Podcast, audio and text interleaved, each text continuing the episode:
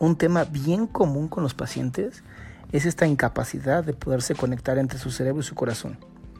Hola, yo soy Adrián Salama y soy experto en destruir estas creencias limitantes. Muchas veces tenemos estas ideas maravillosas en nuestra mente, pero no coordinan con las del corazón.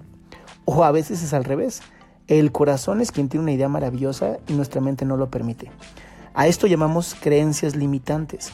Estas creencias que sabiendo dentro de nosotros, en lo más profundo de nuestro ser, en la sabiduría de nuestro cuerpo, que es algo excelente para nosotros, no lo podemos hacer por esa creencia limitante, ese pensamiento que no nos permite hacer algo más o simplemente ponernos en acción. Yo te recomiendo que a estos pensamientos los pongas en revisión y hagas la vida que tú sabes te mereces.